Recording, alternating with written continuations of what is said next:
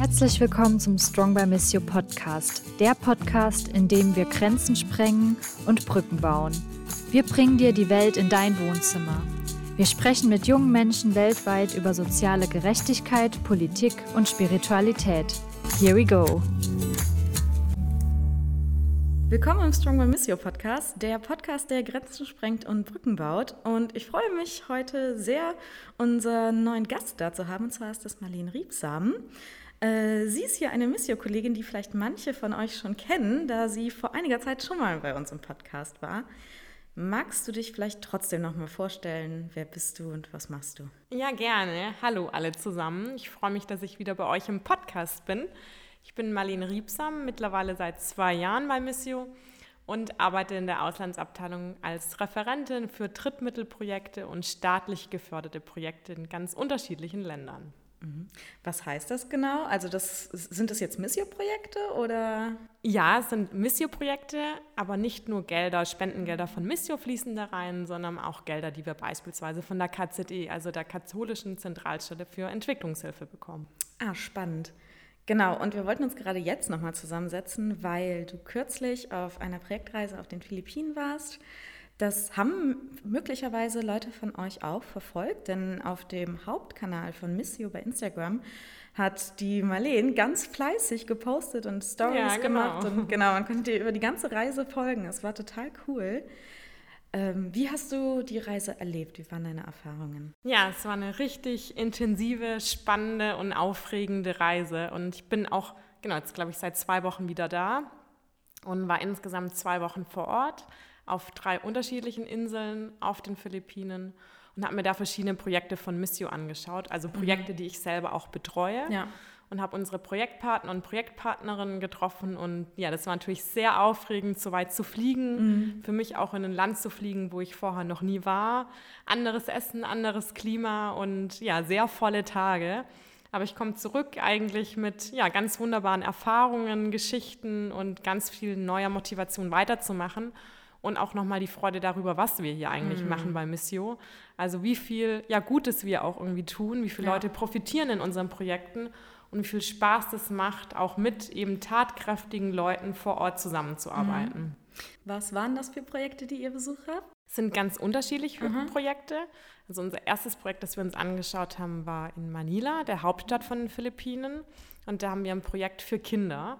Und zwar ist Manila eines der dicht besiedelsten Städte der Welt. Also man kann sich vorstellen, die Leute haben wirklich kaum Platz, mhm. ähm, da zu leben. Und vor allem für Menschen, die nicht so ein starkes Einkommen haben, können sich kaum Wohnraum leisten. Mhm. Und dadurch hat sich so eine Art Slum gebildet in der Bucht äh, von Manila, wo mhm. die Leute auf dem Wasser wohnen, weil sie können sich nicht irgendwie den normalen Wohnraum leisten, müssen sozusagen auf das Wasser ausweichen. Ja.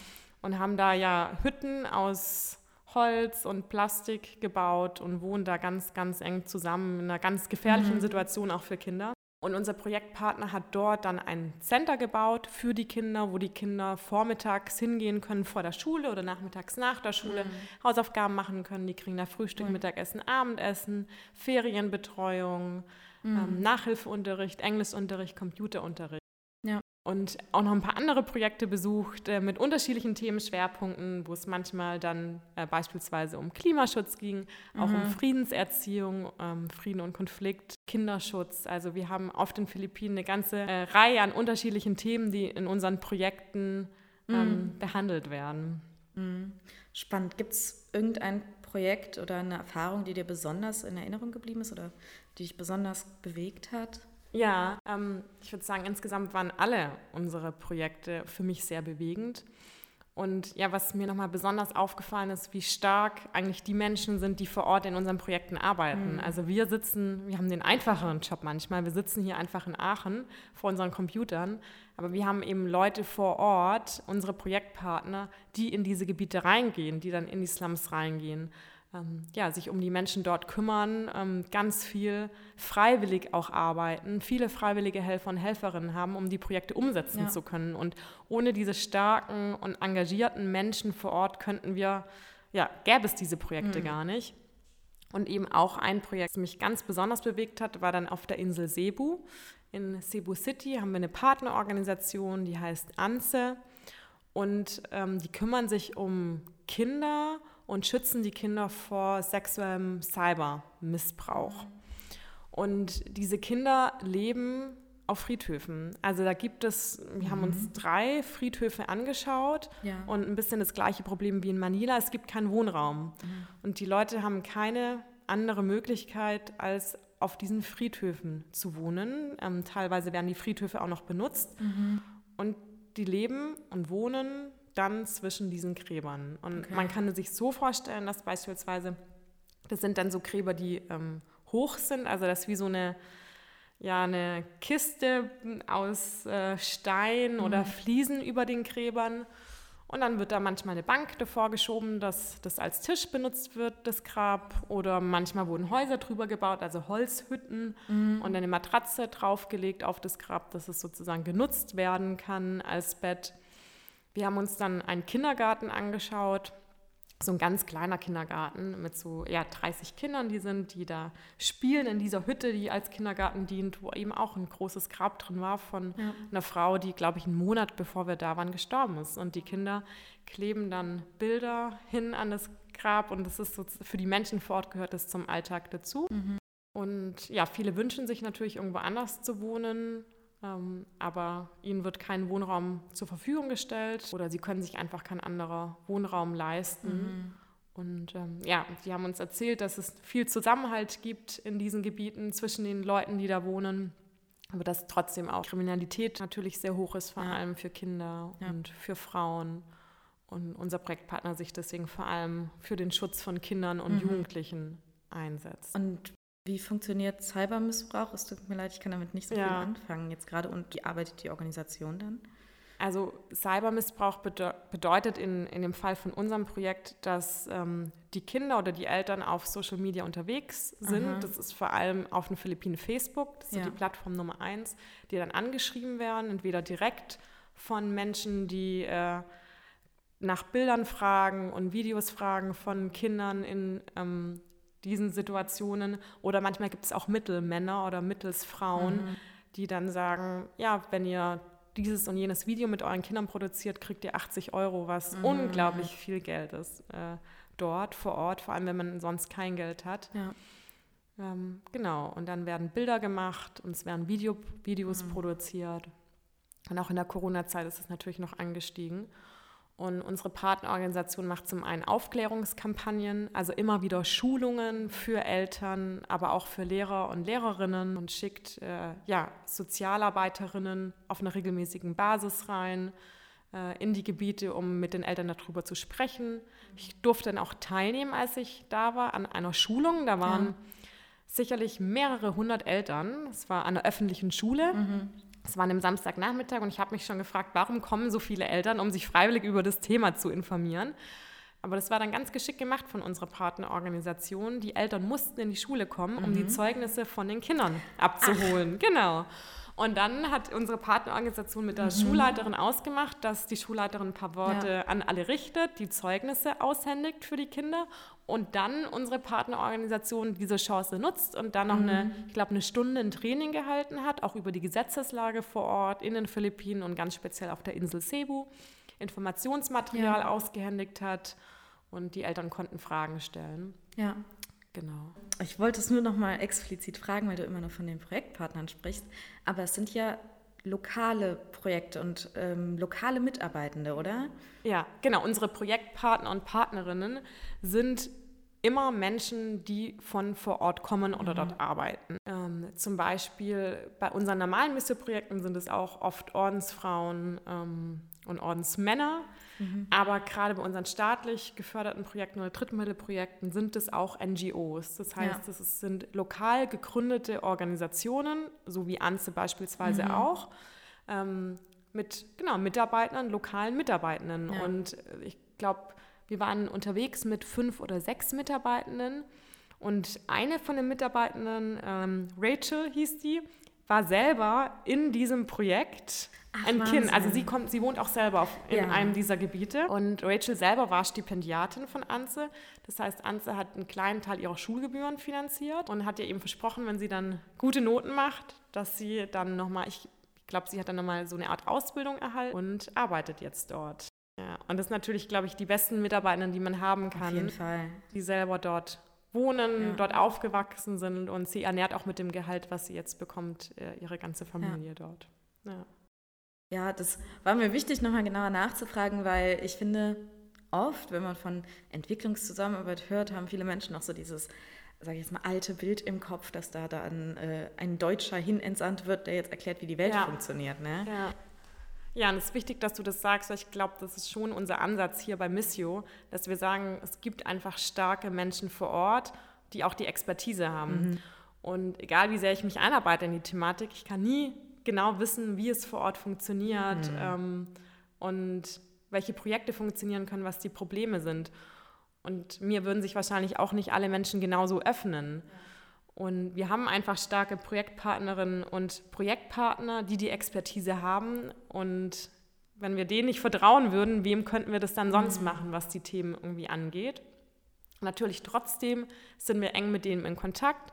Deswegen gibt es auch solche Besuche und solche mhm. Dienstreisen, dass wir einfach immer mal wieder schauen, laufen die Projekte, welche Ziele wurden denn erreicht in den Projekten? Was gibt es vielleicht für Probleme und Hürden und Hindernisse?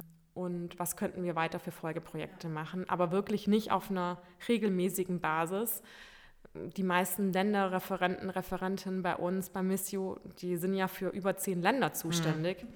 Und ähm, es wird nur ein Land pro Jahr bereist. Das heißt, im mhm. Schnitt kann man wahrscheinlich nur alle paar Jahre überhaupt mal ein Land bereisen. Ja.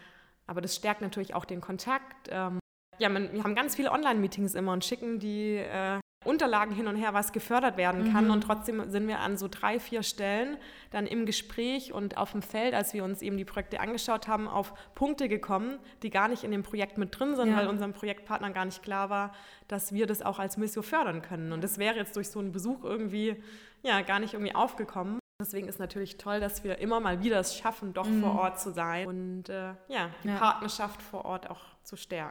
Ah, klasse. Das wäre nämlich jetzt sonst auch meine nächste Frage gewesen, ob in unserer heutigen Zeit mit Zoom und Handys und allem drum und dran man denn überhaupt noch wirklich vor Ort sein muss, um solche Reisen zu machen. Ja. Also genau, ich würde sagen, vor Ort wirklich nur noch in Sonderfällen mhm. und in mit zeitlichem Abstand. Also wir müssen schon immer wieder hinreisen, mhm. einfach genau um die Partnerschaft zu stärken und vor allem auch dann, wenn es vielleicht einen Anlass gibt. Also ja. bei mir war das, dass äh, vor allem für ein großes Projekt, wo es um mehrere hunderttausend Euro geht, jetzt nochmal ein Folgeprojekt gemacht mhm.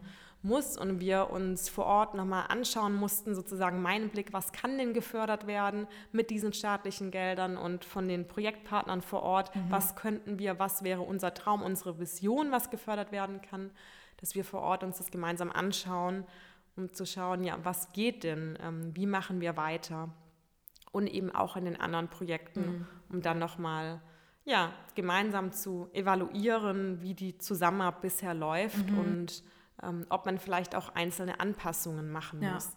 Also wenn beispielsweise in den staatlich geförderten Projekten eine Projekt, äh, ein, ein Viertel von, ein, von einer Stadt, die eigentlich im Projekt ist, nicht mehr, vielleicht nicht mehr sicher ist für Mitarbeitende, mhm. dann müssen wir das eben auch beantragen.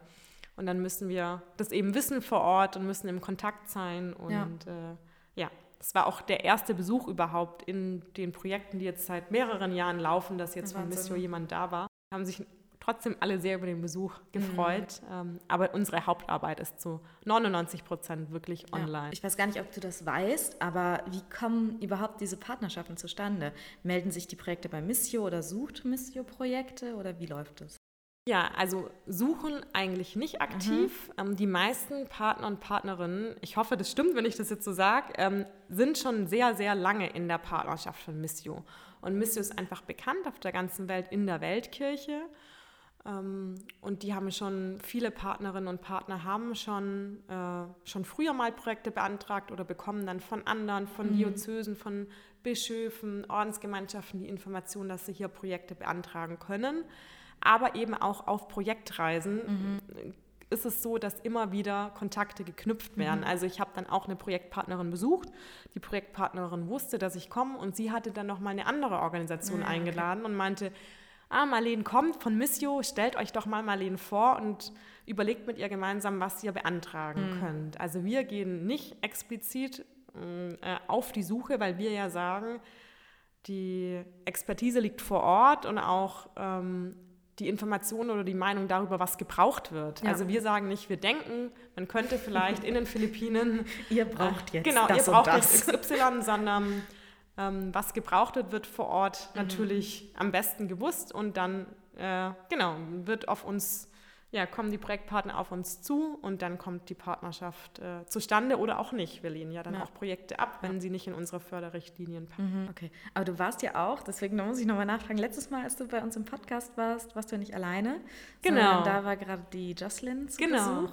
Ihr ja. habt euch auch nochmal getroffen, Ja, das oder? war natürlich super schön. Wir haben uns, glaube ich, ziemlich vor einem Jahr mhm. hier ähm, in Aachen getroffen, auch den Podcast gemacht. Ja. Und jetzt ein Jahr später hatte ich die Möglichkeit, dann sie vor Ort zu besuchen. Ja, und es war ja für mich irgendwie sehr beeindruckend. Mhm. Also ihre Organisation Icon SP, wo sie eben Direktorin ist der Organisation, liegt auf der Insel Mindanao und ist erstmal eine ganz besondere Szenerie, also eine sehr bergige Insel, ähm, sehr grün, mhm. wobei äh, ja mein erster Eindruck, oh, so grün und so viele Palmen, dann auch von ihr schnell ein ähm, bisschen ja, widerlegt wurde und sie gesagt hat, naja, das zeigt aber auch, dass ganz viel abgeholzt wurde und ganz viel ähm, eben Palmen, Kokosplantagen gepflanzt wurden, um Geld ja. zu machen. Das, was ich so schöne Natur fand, Spannend. merkt man dann wieder, dass man diesen touristischen Aha. Blick manchmal gar nicht so der Realität entspricht. Ja.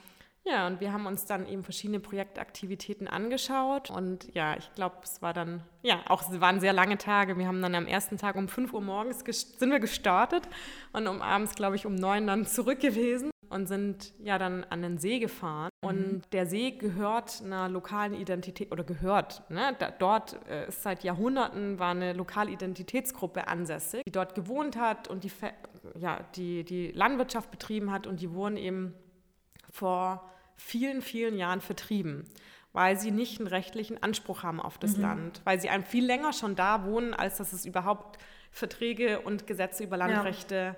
gibt. Die Chuselin setzt sich jetzt dafür ein, dass genau diese Menschen wieder zurücksiedeln können an diesen See. Ähm, und einige von ihnen wohnen jetzt auch schon wieder da. Das ja mit den Landtiteln und dem Landrecht ist leider immer noch nicht so ganz geklärt, aber sie setzt sich da mit mhm. ihrer Organisation dafür ein und eben auch für Aufforstung, weil diese ja. Menschen sind auf das Land angewiesen und auf die Natur und die möchten da nicht irgendwie jetzt Massenwirtschaft betreiben, sondern möchten einfach nur ja, ein paar Bäume anpflanzen und ja, Chuselin äh, stellt es den Menschen zur Verfügung mhm. und sagt im Austausch, also sie geht nicht einfach hin und sagt, ich möchte da jetzt ein bisschen Aufforstung betreiben, sondern immer mit den Menschen, die dort wohnen, weil ja. sie sagt, naja, jemand muss sich um diese Bäume kümmern, jemand muss sie gießen, jemand muss gucken, dass es denen gut geht. Ähm, ja, und deswegen ja, spricht sie mit den Menschen irgendwie vor Ort und guckt, äh, wer denn ja, die Möglichkeit hat, Bäume zu pflanzen. Ähm, ja, stellt dann. Sie hat mir auch einen kleinen Setzling mitgegeben nach Deutschland. Oh, der hat es leider nicht überlebt. Nein! Ja, ich bin ganz traurig. Jetzt die oh. letzten Tage eingegangen und ich war ganz traurig. Ähm, ja, aber es ist dann doch, das Klima hier es entspricht nicht so ganz dem Klima vor Ort. Das kann ich mir vorstellen. Ja, aber das sind schon echt ganz tolle Projekte. Mm. Und auch vor allem das Projekt von der Jose. Ja. Ich soll ganz liebe Grüße ausrichten und ihr geht's sehr gut. Das freut mich sehr. Genau, ich hatte dir ja auch den kleinen Arbeitsauftrag mitgegeben, dass wenn ähm, du mit Menschen sprichst, du sie mal fragen sollst, wie äh, sie das Thema Klimawandel und Klimaschutz erleben. Da haben wir in letzter Zeit viel bei uns auf dem Channel zu gemacht. Und Jocelyn hat uns ja dann netterweise dazu ja. sogar ein Video aufgenommen. Das werden wir dann hier auch die Tage posten. Wie hast du das Thema erlebt und wie haben die Partner davon erzählt oder was haben sie erzählt? Ja, es war eigentlich tatsächlich irgendwie Dauerthema. Ja. Und ähm, ja, also Grund dafür war, dass ein paar Tage bevor wir hingeflogen sind auf Philippinen angekündigt wurde, dass es wirklich eine krasse Hitzewelle geben soll, mhm. also durch das El Nino-Phänomen. Ja. Und ähm, ja, so extrem, dass tatsächlich schon Schulen geschlossen wurden. Also als wir da waren, hat es, ich würde sagen, zwischen immer so zwischen 33 Grad und 35 Grad. Ähm, also noch aushaltbar, aber es wurde eben angekündigt, es wird jetzt noch extremer und es wird noch heißer und das Landwirtschaftsministerium hat schon irgendwie Maßnahmen erlassen, wie man ja damit umgehen kann, dass äh, die Ernte nicht eingeht. Eben die Schulen wurden teilweise schon geschlossen. Ähm, und ja, neben dieser starken Hitze, die es aber auch schon vorher immer mal wieder gab, mhm. glaube ich, war das, was die Leute gesagt haben, dass man es einfach nicht mehr absehen kann. Wann kommt denn Hitze und mhm. wann kommt starker Regen und dann wirklich Starkregen, Überschwemmungen und du kannst dir vorstellen, gerade für die Leute, die auf den Friedhöfen leben, wo dann einfach, wir haben ja auch eine Familie besucht, die in einem der Slums gewohnt hat und die Frau mit drei Kindern hat uns erzählt, dass vor einem Jahr ihr ganzes Haus von einem, äh, ja, bei einem Wirbelsturm ja. abgerissen wurde und sie gar nichts mehr hatte. Und man kann es einfach nicht mehr absehen. Man kann nicht mehr mhm. sagen, ja, in den Monaten XY, da gibt es diese Stürme und Überschwemmungen, Regen und in anderen Monaten ist es dann trocken, sondern das Wetter spielt irgendwie verrückt und es wird immer extremer. Der Meeresspiegel steigt irgendwie an. Das ist jetzt nichts, was man selber, glaube ich, sehen kann, aber davon wird dann berichtet mhm. ähm, in Zeitungen. Ja, natürlich hat das dann Auswirkungen auf die Landwirtschaft. Und vor allem ist es auch eine Angst. Also die Leute haben einfach Angst dort vor Ort, dass es schlimmer wird, dass ähm, ja, die Ernte noch mehr eingeht, dass die Wetterextreme noch stärker mhm. werden. Und die Philippinen gehören zu den ähm, zehn am stärksten betroffenen Wahnsinn. Länder vom Klimawandel mhm. auf der mhm. ganzen Welt. Und das macht natürlich Angst, wenn man dort irgendwie wohnt.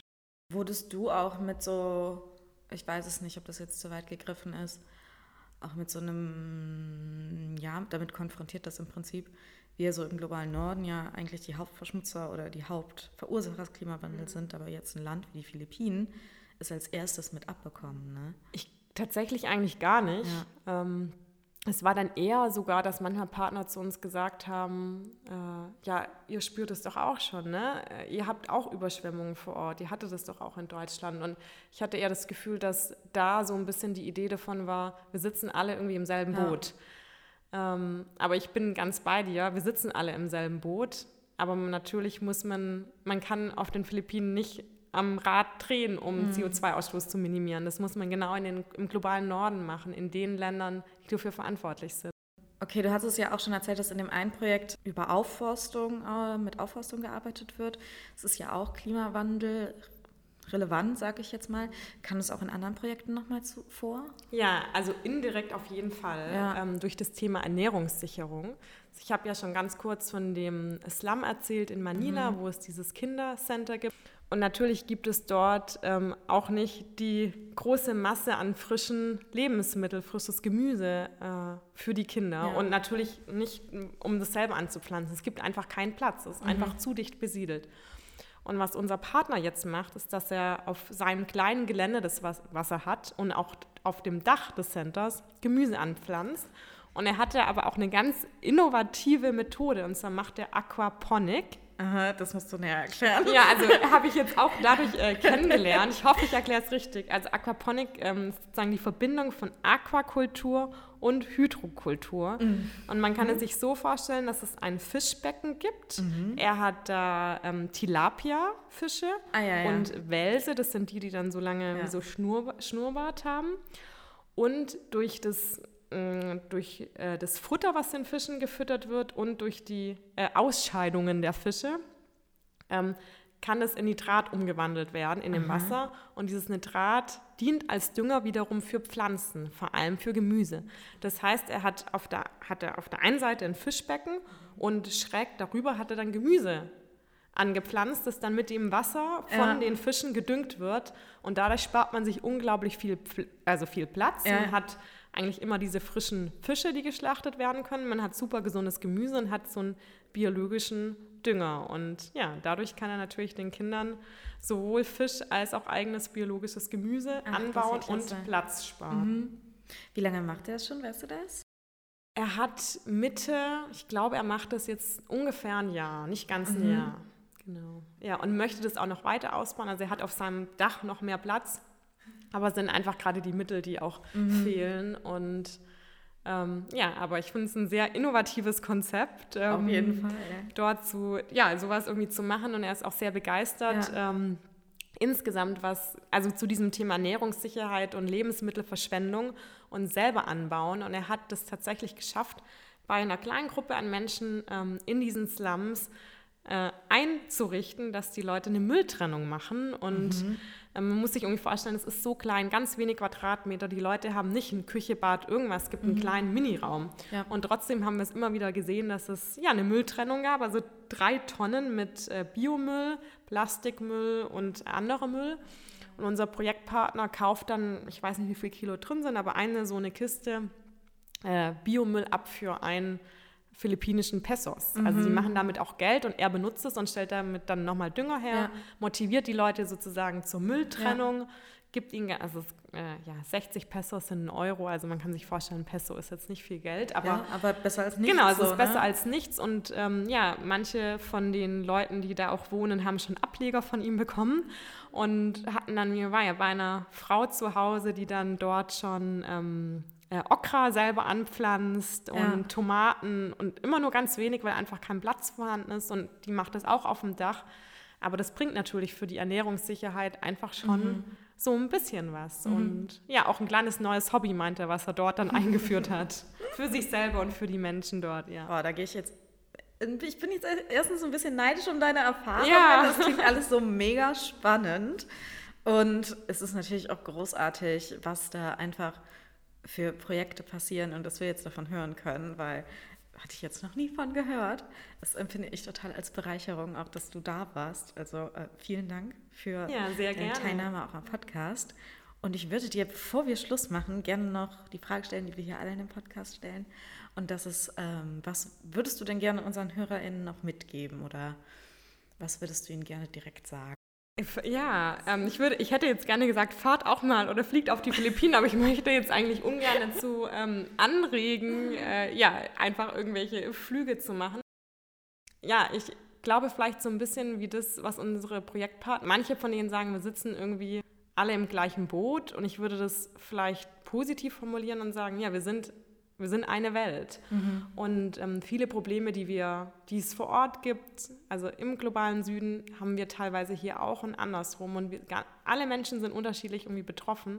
Ich glaube, wir müssen uns immer mal wieder in der Hektik des Alltags und in allen Problemen, die es gibt, daran erinnern, wir sind eine Welt und wir sind eine Weltgemeinschaft. Mhm. Und vielleicht, dass wir das immer mal wieder spüren, dass wir nicht irgendwie alleine sind oder nur ein Land, sondern ja, auf einer Welt. Das finde ich einen sehr schönen Gedanken. Super, dann bedanke ich mich. Ich danke dir. dir. fürs Zuhören. Ja, danke, dass du da warst und dir die Mühe gemacht sehr hast. Und dann bis zum nächsten ja, Mal, sage ich jetzt einfach.